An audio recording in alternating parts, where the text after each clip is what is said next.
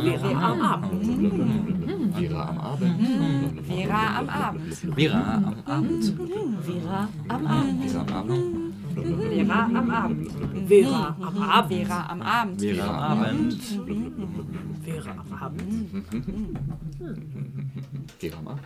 Smartphone, Tablet, Online-Ticket, Smartboards, E-Book, Online-Banking, SB-Kassen im Supermarkt, Alexa Voice Service, iPad, Google-Brille, Fernseher, Navigationsgerät, Near-Field Communication, Smartwatch.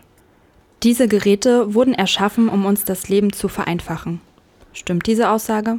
Nein, nicht ganz.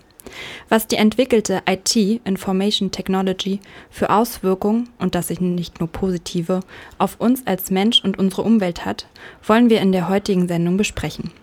Unter anderem wird es um den Abbau von Kobalt gehen und die Arbeitsbedingungen in der Elektroindustrie in China. Ihr hört Radio Vera, Vera am Abend und im Studio sind heute Isabel, Laura an der Technik Katriona. und Ledun. Ihr hört jetzt einen Song von der Band Daft Punk. Kauf es, nutz es, mach es kaputt. Die Band zeigt mit ihrem Song Technology, welcher im Juni 2005 auf dem Album Human After All erschien, auf, was mit Hilfe von moderner Technologie so alles mit Geräten angestellt werden kann. Buy it, use it, break it, fix it, trash it, change it, melt, upgrade it, charge it, point it, zoom it, press it, snap it, work it, quick erase it, write it, cut it, paste it, save it, load it, check it, quick rewrite it, plug it, play it, burn it, rip it, drag it, drop it, zip unzip it, lock it, fill it, call it, find it, view it, code it, jump and lock it, surf it, scroll it, pose it, click it, cross it, crack it, switch, update it, name it, read it, tune it, print it, scan it, send it, fax, rename it, touch it, bring it, pay it, watch it, turn it. Katriona. Es gibt ja sehr viele verschiedene Rohstoffe, die an einem Laptop oder einem Handy zu finden sind. Du hast dich mit einem wichtigen Rohstoff, ähm, einer sogenannten seltenen Erde beschäftigt, dem Kobalt. Ja, ähm, Kobalt wird derzeit immer wichtiger, da Kobalt zentral ist, um wieder aufladbare Lithium-Ionen-Batterien herzustellen. Und aufgrund der steigenden Nachfrage nach Elektromobilität und auch im Zusammenhang mit, der, äh, mit den erneuerbaren Energien wird dann eben die Nachfrage nach Kobalt immer größer. Und natürlich steckt Kobalt in all unseren mobilen Endgeräten, Laptops, Handys und so weiter, die mit Akku betrieben sind. Was hast du denn so Spannendes herausgefunden, als du dich mit dem Thema beschäftigt hast? Ja, also ich habe mich aus Anlass dieser Sendung mit zwei Untersuchungen beschäftigt, die Amnesty International in Zusammenarbeit mit der NGO AFRE Watch, African Resources Watch, ähm, herausgegeben hat. Die erste ist aus dem Jahr 2016 und deckt auf, wie die Situation der Minenarbeiterin im, in den Kobaltminen ist. Sie heißt This is what we die for, also dies ist, wofür wir sterben. Ähm, und für diese Untersuchung wurden auch schon viele Firmen wie Apple, Mercedes, Samsung und so weiter, die das Kobalt später nutzen, angeschrieben und dazu gefragt, was sie denn eigentlich über die Lieferkette von Kobalt ähm, wissen. Ähm, und die zweite Untersuchung ist dann von ähm, Ende des Jahres 2017 und beschäftigt sich eigentlich nur mit der Frage, ob die Firmen irgendwelche Schritte vorangekommen sind. In Bezug worauf vorangekommen? Ähm, also die erste Untersuchung, die hat zutage gebracht, dass viele Firmen ähm, bis zu dem Zeitpunkt keine Mühen darauf verwendet haben, herauszufinden, wo das Kobold in ihren Kobalt in ihren Produkten überhaupt herkommt. Oder ähm, sie haben eben zum Beispiel einfach behauptet, dass es nicht aus der Demokratischen Republik Kongo kommt, ohne irgendwelche Beweise dafür vorbringen zu können. Ähm, und jetzt wurde eben etwas genauer nachgefragt, ob die Firmen einen Überblick über, über ihre Lieferkette haben, ob sie diese auch transparent machen, ob sie Versuche unternommen haben, Menschenrechtsverletzungen bei den Zulieferern zu verhindern und so weiter. Du hast ähm, eben schon angedeutet, die Demokratische Republik Kongo spielt eine wichtige Rolle, wenn es um die Lieferkette von Kobalt geht. Kannst du dazu noch etwas mehr sagen? Ja, also ähm, die Demokratische Republik Kongo ist ein extrem rohstoffreiches Land. Beim Koltan ist es, äh, beim Koltan, beim Kobalt ist es so, dass wahrscheinlich mehr als die Hälfte ähm, der weltweiten Vorkommen dort verborgen liegen. Ähm, vor allem in einer Region im Süden des Landes, in der Region Katanga. Ähm, dort finden sich auch noch viele weitere Vorkommen von Edelmetallen wie Koltan, Kupfer und so weiter. Und die Region ist aufgrund dieses Reichtums extrem begehrt und gleichzeitig sehr instabil mit zahlreichen Rebellengruppen, die zum Teil schon seit der Unabhängigkeit Kongos bestehen. Ähm, die Menschen sind dabei super unzufrieden, weil sie selbst eigentlich gar nichts von diesem Rohstoffreichtum haben. Genau. Ähm, das ist ja tatsächlich etwas, worüber man immer wieder stolpert, dass der Kongo eigentlich so reich an Rohstoffen ist, von denen die ganze Welt abhängig ist und dennoch ein so armes Land. Das stimmt. Ähm, ich kann jetzt allerdings nur einen sehr kurzen, groben, oberflächlichen Überblick darüber geben, warum das so ist. Also schon zu Kolonialzeiten wurden die Erträge aus dem Land herausgebracht. Mit der Unabhängigkeitsbewegung hatten die ehemaligen Kolonialherren dann Angst, selber keinen Zugriff mehr auf diese Ressourcen zu haben und verhalfen dem Dika äh, Diktator Mobutu an die Macht, um eben selbst auch weiter im Geschäft zu bleiben. Ähm, Mobutu war extrem korrupt und hat sich und seine Schergen bis zu seinem Sturz 1999, äh, 1997 ähm, an den Erlösen unter anderem aus dem Rohstoffabbau extrem bereichert. Ähm, die ganze Infrastruktur, die eine Industrie braucht, ist in diesen Jahren zusammengebrochen. Bis zum Anfang der 90er Jahre gab es im Kongo zum Beispiel noch eine große staatliche Bergbaufirma, die dann allerdings pleite gegangen ist. Ähm, und infolgedessen begannen dann Menschen dort auf eigene Faust zu schürfen. Ähm, die Regierung unter Laurent Kabila hat dies auch unterstützt, ähm, da sie sich selbst nicht in der Lage sah, sah die Bergbauindustrie weiter aufzubauen. Ähm, wie können wir uns das vorstellen, dass die Menschen auf eigene Faust schürfen? Ist das überhaupt erlaubt? Also ähm, im Bericht von Amnesty International wird dies für Kobalt genauer beschrieben. Also es ist wirklich so, dass Menschen auf eigene Faust entweder in vorhandene Stollen gehen oder neue Stollen graben. Ähm, die Menschen sind in der Regel nicht ausgestattet mit Schutzkleidung und arbeiten mit Handwerkszeugen äh, in bis zu 70 Metern Tiefe. Und dort, wo Vorkommen entdeckt werden, kommen Menschen hin und graben. Ähm, dabei verschwinden, ähnlich wie wir das auch hier kennen, aus Industrie, ähm, vom industriellen Bergbau, ähm, sogar kleinere Ortschaften in den Minen. Genau, und ähm, im Jahr 2002 hat die Regierung ähm, dann neue Richtlinien für diese Art des Kleinstbergbaus erlassen. Danach ist er nur noch in dafür vorgesehenen Zonen, die eben nicht für industrialisierten Bergbau geeignet sind, erlaubt. In der Realität sieht es aber so aus, ähm, dass nun die allermeisten Arbeiterinnen eben unreguliert und unautorisiert schürfen. Ähm, oft eben auch auf dem Gelände von großen westlichen oder chinesischen Bergbaufirmen oder sie schürfen in den Brocken, die äh, von den großen Firmen übrig geblieben sind. Ähm, diese Gruppen oder Menschen sind ganz unterschiedlich organisiert. Einige tun sich zusammen und verkaufen dann an Zwischenhändlerinnen. Andere sind angestellt bei den jeweiligen Landbesitzerinnen oder bei Investoren. Ähm, genau. Was hat Amnesty in dem Bericht von 2016 This is what we die for denn über die Arbeit dieser BergbauarbeiterInnen veröffentlicht? Also Amnesty hat im April und im Mai 2015 fünf verschiedene Bergbaugebiete in Katanga besucht ähm, und hat halt festgestellt, dass die Menschen dort unter den schlechtesten Bedingungen arbeiten. Also regelmäßig sterben auch Menschen bei dieser gefährlichen Arbeit. Viele erkranken aufgrund äh, der Belastung durch den giftigen Staub des Kobalts.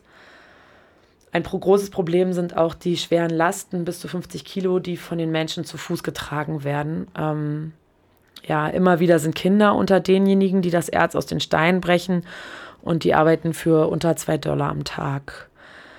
Ähm, die Kinder, die von Amnesty International befragt wurden, dort vor Ort, erzählten zum Beispiel, äh, dass sie immer krank sind und dass sie zu, zum Teil über zwölf Stunden am Tag unter der Erde beschäftigt sind. Ähm, und ein Problem für sie ist auch das Zusammenspiel mit den großen Firmen, den Bergbaufirmen, denn ähm, die zum Beispiel den Kindern das Geld abnehmen oder sie schlagen, wenn sie sie erwischen auf ihrem Grundstück. Ähm, nach Aussage von Amnesty International tut der Staat halt viel zu wenig dafür, diese Verhältnisse zu verhindern oder zu verändern und diese schlimme Form der ausbeuterischen Kinderarbeit zu verhindern. Genau. Können wir das Gespräch noch weiter vorführen oder brauchst du eine kleine Pause? Ähm, ja, wir können ja vielleicht erstmal noch ein Lied hören.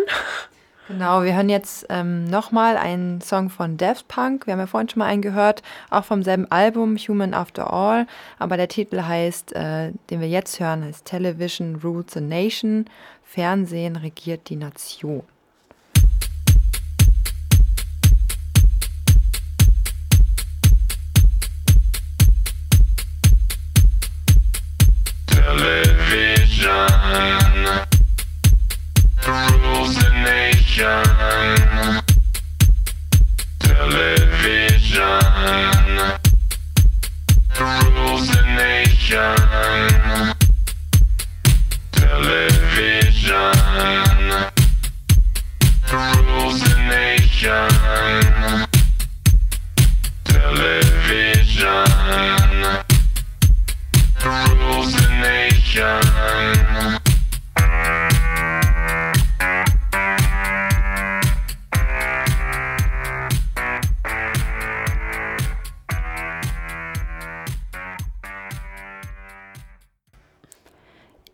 Vera am Abend ähm, mit, der heutigen, mit dem heutigen Sendungsthema zur Information Technology, auch IT genannt. Wir befinden uns gerade im Gespräch, Katriona und ich, ähm, um den wichtigen Rohstoff Kobalt. Und gerade haben wir uns über ausbeuterische Kinderarbeit unterhalten. In dem Wort Ausbeutung steckt ja immer auch, dass es Menschen gibt, die davon profitieren. Genau. Wie sieht dies im Falle des Kobalts aus? Ähm, ja, die, diese Untersuchung von Amnesty berichtet tatsächlich nicht so viel über die Profiteure. Ähm, aber sicherlich, zum einen ist es so, je instabiler und die Verhältnisse, Verhältnisse vor Ort sind, wo eben die Minen liegen, umso einfacher ist es auch, Menschen dort ungeschützt auszubeuten. Und natürlich haben die Firmen, die das Kobalt aufkaufen, auch ein Interesse daran, dass es möglichst günstig ist, weil sie damit halt Vorteile auf dem Weltmarkt haben. Ähm, beim Kobalt geht die Lieferkette ähm, dann sozusagen von diesen Kleinstberg, äh, Kleinstminenarbeitern oder ähm, genau äh, weiter, ähm, dass sie das Erz dann, was sie freigeklopft haben, auf einem zentralen Markt an private Unterhändlerinnen quasi in gegenseitiger Kon Konkurrenz ähm, weiterverkaufen. Ähm, diese verkaufen es dann wiederum an große Firmen weiter. Und ein wichtiger Player dabei ist eine Tochterfirma der Zhejiang Hayu Cobalt Company. Ähm, genau, die ich jetzt einfach nur Hu, äh, Huayu Cobalt nenne. Ähm, die schmelzen das Erz und verkaufen es dann weiter an Firmen überall in der Welt, ähm, die die Batteriekomponenten herstellen, wofür eben das Kobalt sehr, sehr wichtig ist. Ähm, und die Investigo Investigatoren von Amnesty International haben versucht herauszufinden, wo dieses Erz dann überall hin verkauft wird und welche große Firmen ähm, letztendlich von dieser Ausbeutung profitieren. Ähm, und ausgehend von den Firmen, die Huayu Cobalt als ähm, seine Kunden benennt, ähm, konnten die Wege dann zum Teil weiterverfolgt werden. Ähm, Amnesty hat letztendlich 26 Hersteller wie Samsung, Microsoft, Lenovo, Apple und so weiter angeschrieben Sie alle konnten nicht die Lieferkette der von ihnen genutzten Kobaltprodukte aufzeigen.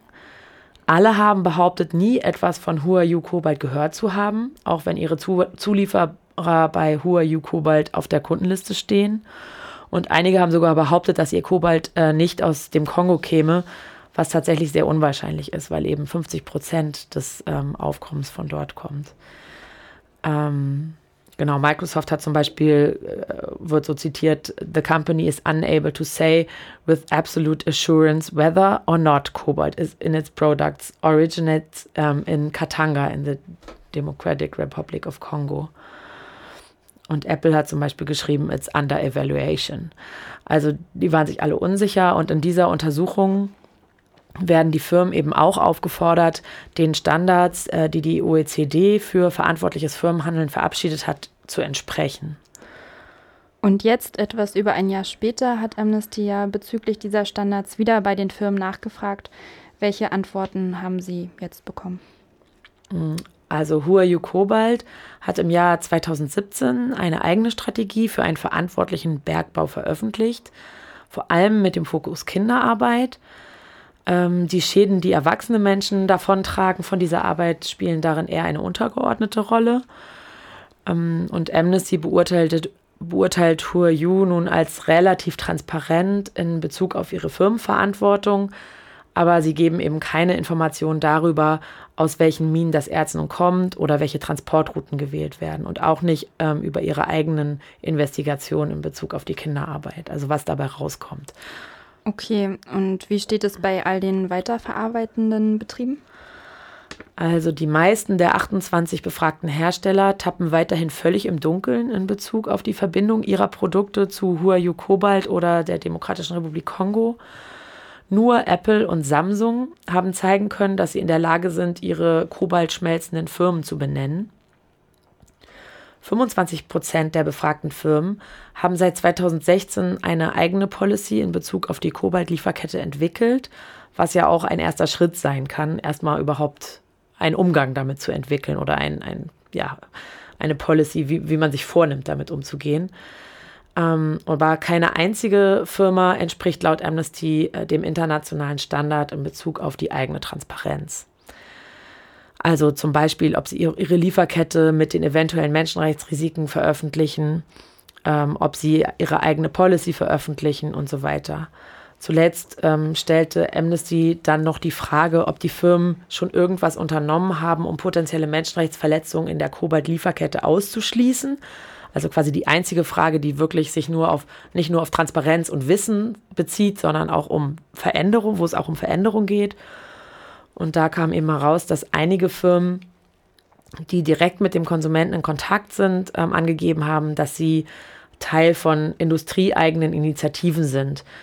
Ähm, sie konnten aber nicht sagen, ob und was denn damit nun konkret erreicht wurde ähm, und haben aber eigentlich vor allem ihre eigene Verantwortung damit abgegeben als die, an diese Industrieinitiativen. Und nur sehr wenige haben deutlich machen können, dass sie schon versucht haben, Zulieferer zu wechseln. Das ist ja ein eher nüchternes Ergebnis. Ähm, ja, also es sieht so aus, dass diejenigen Betriebe, die im IT-Bereich direkt mit dem Kunden zu tun haben, vergleichsweise noch am besten abschneiden, zum Beispiel im Vergleich zur Automobilindustrie oder zu Batter äh, Batteriezellenherstellern. Am besten davon, aber immer noch nicht gut, schnitt hier Apple ab und am schlechtesten Huawei, Lenovo, Microsoft und ZTE. Genau, und Dell und Hewlett Packard wurde eben ein Entwicklungspotenzial attestiert. Genau, so sieht's aus. Ähm, wir sind gespannt, wie es weitergeht. Ja, vielen Dank, dass du dich durch diese Studien ge gearbeitet hast und uns so einen interessanten Beitrag zu Kobalt und dem Abbau ja, geben konntest.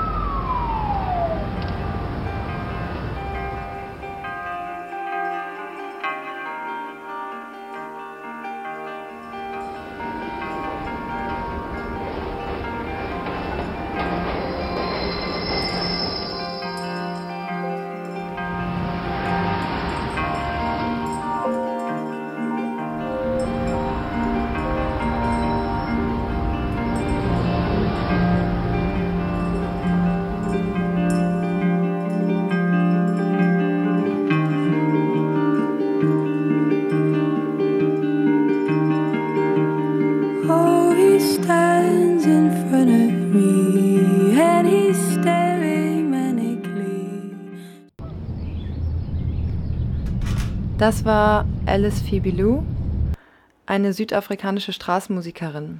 Ihre Texte sind gefüllt mit Inhalten über Feminismus, Ungleichheiten, Verletzung der persönlichen Freiheit sowie Kritik an der Gesellschaft. Das Lied, das ihr hörtet, heißt passenderweise Society und handelt davon, welche Macht die moderne, schnelllebige und gesichtslose Gesellschaft auf einen einzelnen Menschen ausüben kann. Um im Elektronikbereich auf ausbeuterische Arbeitsverhältnisse hinzuweisen und um diesen eine faire Alternative entgegenzusetzen, hat sich 2009 der Verein Naga IT gegründet, der eine faire Computermaus auf den Markt bringen wollte. Am 17. März 2017 hat sich Aldo Segler vom Freien Radio Loro mit Alexander Jordan, dem Produktmanager von Naga IT, unterhalten und ihn zu den Vorhaben des Vereins befragt. Dieses Interview hören wir jetzt. Ihr Projekt heißt Naga IT und stellt fair gehandelte Computermäuse her. Warum braucht es denn diese fairen Mäuse? Ja, diese fairen Mäuse braucht es, weil in vielen Gebieten halt schon viel gemacht wird, in der Biobranche und auch in der fairen Branche in Sachen Textilien und so weiter, aber im IT-Bereich eben noch gar nicht. Und das ist der Susanne Jordan aufgefallen. Und äh, da wollte sie den Stein mal ins Rollen bringen und in der IT-Branche anfangen, faire Produkte auf den Markt zu bringen. Und weil wir halt klein anfangen mussten, ist alles privat finanziert sozusagen, ist ein eingetragener Verein. Ja, haben wir uns gedacht oder hat sie sich gedacht, mit der Maus anzufangen. Was ist denn eigentlich so unfair an anderen elektronischen Artikeln oder PC-Teilen, sprich halt Computermäuse? Alles ist daran unfair, weil die Mäuse im Ausland produziert werden und ähm, einfach da die Arbeitsbedingungen bekanntermaßen überhaupt nicht mit dem deutschen Standard ähm, verglichen werden können. Und ja, das ist nur die Herstellung der Mäuse im, auf dem normalen Markt. Äh, das geht ja bis runter zu den Rohstoffen. Da sind wir auch noch nicht ganz angekommen. Deswegen ist unsere Maus auch noch nicht ganz fair. total fair, sondern die fairste Maus, die es überhaupt gibt. Das ist ja schon mal was. Ja, sagen Sie, was ist denn so fair an Ihren Mäusen von Naga IT? Fair an unseren Mäusen ist auf jeden Fall halt schon mal die Herstellung. Wir stellen in der Behindertenwerkstatt her, also da lassen wir das Endprodukt zusammenbauen. Da geht es den Leuten gut. Und unsere Lieferkette ist offen. Das ist unser Hauptmerkmal sozusagen, was Naga IT eigentlich auszeichnet, im Gegensatz zu allen anderen Firmen. Also ähm, unsere Maus kann nachproduziert werden von jedermann. Das ist auch das große Ziel von Frau Jordan, dass halt die großen Firmen das Projekt sozusagen übernehmen und daran weiterarbeiten und es bei sich als Standard einführen. Und ja, und um das anbieten zu können, versucht sie natürlich die Lieferkette 100 Prozent äh, fair übergeben zu können und daran arbeiten wir hauptsächlich. Ja, kurze Nachfrage nochmal. Dieser Produktionsstandort in der Behindertenwerkstatt, das hier in Deutschland? Genau, der ist hier in Deutschland in Regensburg. Sie haben ja gesagt, Sie haben Ihre Lieferkette transparent gemacht. Sind denn die anderen Teile der Lieferkette, die jetzt nicht unbedingt in Deutschland sind, könnte ich mir gut vorstellen, sind die denn auch schon ein Stück weit fair? Ja, äh, das kann man halt äh, direkt bei uns immer einsehen. Die Lieferkette wird immer regelmäßig aktualisiert. Und also wenn neue Firmen dazukommen, die halt äh, fair produzieren, wo wir halt vorher eben nicht fair produzieren konnten oder faire Teile äh, bekommen konnten, ja, das kann jeder einsehen. Ja, und sagen Sie, wie stellen Sie sicher, dass die fairen Arbeitsbedingungen auch in Ihrer Gesamtlieferkette eingehalten wird? Ja, wir haben halt schon äh, Besuche, direkte Besuche und die Betriebe haben halt auch Zertifikate, die sie uns aushändigen müssen, um für uns äh, produzieren zu können. Und da verlassen wir uns dann natürlich auch noch auf offizielle Prüfer. Ja, im Bereich fairen Handel gibt es ja sehr viele Lebensmittel und die kommen auch häufig als Bioprodukte daher. Wie sieht es da bei Ihrem Produkt aus, bei dieser fairen Maus? Gibt es da auch Bioanteile? Ja, ziemlich großen. Also das Gehäuse kann komplett in die Biotonne geworfen werden, ist äh, biologisch abbaubar. Das Kabel wird gerade gemacht. Da bin ich mir jetzt unsicher. Kann schon sein, dass es auch schon so ist. Das Kabel, die Hülle vom Kabel. Und wir haben halt ein Holzscrollrad statt ein Plastikscrollrad. Ja.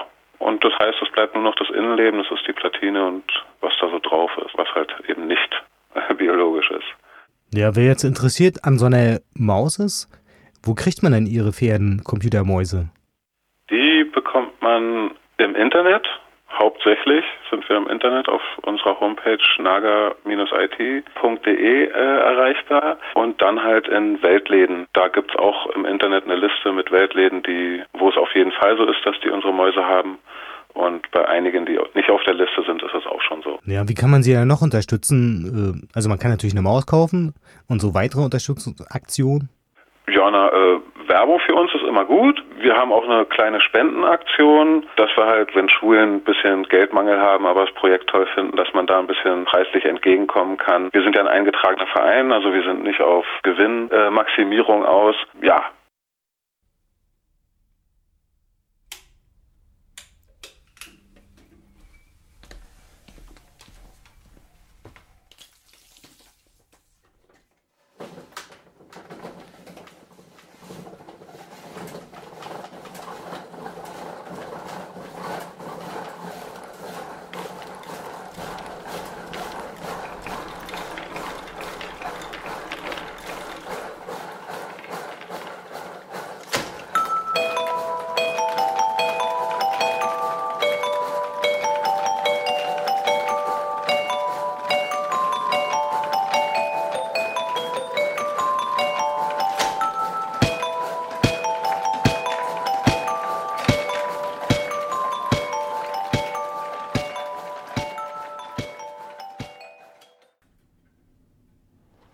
Wintergattern, zu Deutsch Milchstraße, ist eine schwedische Folktronica-Band aus Göteborg.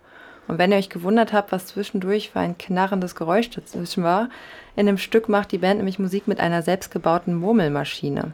Der Sound kommt von insgesamt 2000 Murmeln. Genau, und davor ähm, haben wir ein Interview gehört mit Alexander Jordan von Naga IT. Entschuldigung. Ähm, und er hat uns darin einen Überblick bekommen, an, äh, gegeben, an welchen Stellen die Herstellung von Elektronikprodukten ganz und gar nicht fair ist. Ähm, ich habe hier auch so eine Grafik mit der Lieferkette der fairen Maus mitgebracht. Grün bedeutet immer, dass die Arbeitsschritte fair sind und rot, dass sie noch gar nicht den arbeits- und menschenrechtlichen Standards entspricht, ähm, die Naga IT als fair bezeichnet. Und bei den Rohstoffen ist eigentlich alles rot. Ähm, darüber haben wir ja auch schon, an, schon am Anfang der Sendung gesprochen. Ähm, bei den Arbeitsschritten, die hier in Deutschland gemacht werden, kann Naga IT auf faire Arbeitsbedingungen achten. Einige Zwischenschritte werden auch in China gemacht, wie zum Beispiel die Herstellung des USB-Kabels und seiner Bestandteile. Ähm, da ist vieles nicht im grünen Bereich, äh, nicht einmal im gelben. Der Verein arbeitet jetzt gerade daran und ähm, vernetzt sich deswegen auch mit chinesischen Arbeitsrechtsaktivistinnen. Und gerade haben sie eine Vortragsreihe zum Thema organisiert. Ähm, Laura, ähm, wir haben den Vortrag gemeinsam angeguckt. Der Vortrag hieß Der Kampf um Menschen- und Arbeitsrechte in Chinas IT-Fabriken. Letzte Woche hier in Greifswald. Ähm, vielleicht kannst du ihn mal kurz für uns zusammenfassen. Ja, gerne. Also, ähm, wie du schon gesagt hast, es gab diese deutschlandweite Vortragsreihe mit Len Abe. Ähm, er ist Menschenrechtsaktivist aus China und er hat eben über die Situation der Arbeiterinnen in Chinas Elektronikindustrie berichtet. Und er war hier in Greifswald zu Gast. Und das haben wir uns angehört. Und was mich sehr fasziniert hat, war, dass ungefähr 1000 Leute an der Herstellung einer Computermaus beteiligt sind. Ähm, ja, das ist unglaublich viel, was an so einem kleinen Teil dranhängt. Und die Einzelteile werden häufig in Handarbeit hergestellt. Und ähm, ja, ist eben nicht so eine große Fabrik, wo dann das rauskommt. Ähm, ja, und in China, besonders in China, sind es eben sehr kleine Unternehmen, die diese Einzelteile herstellen. Und da gibt es ähm, Schwierigkeiten auf ganz unterschiedlichen Ebenen.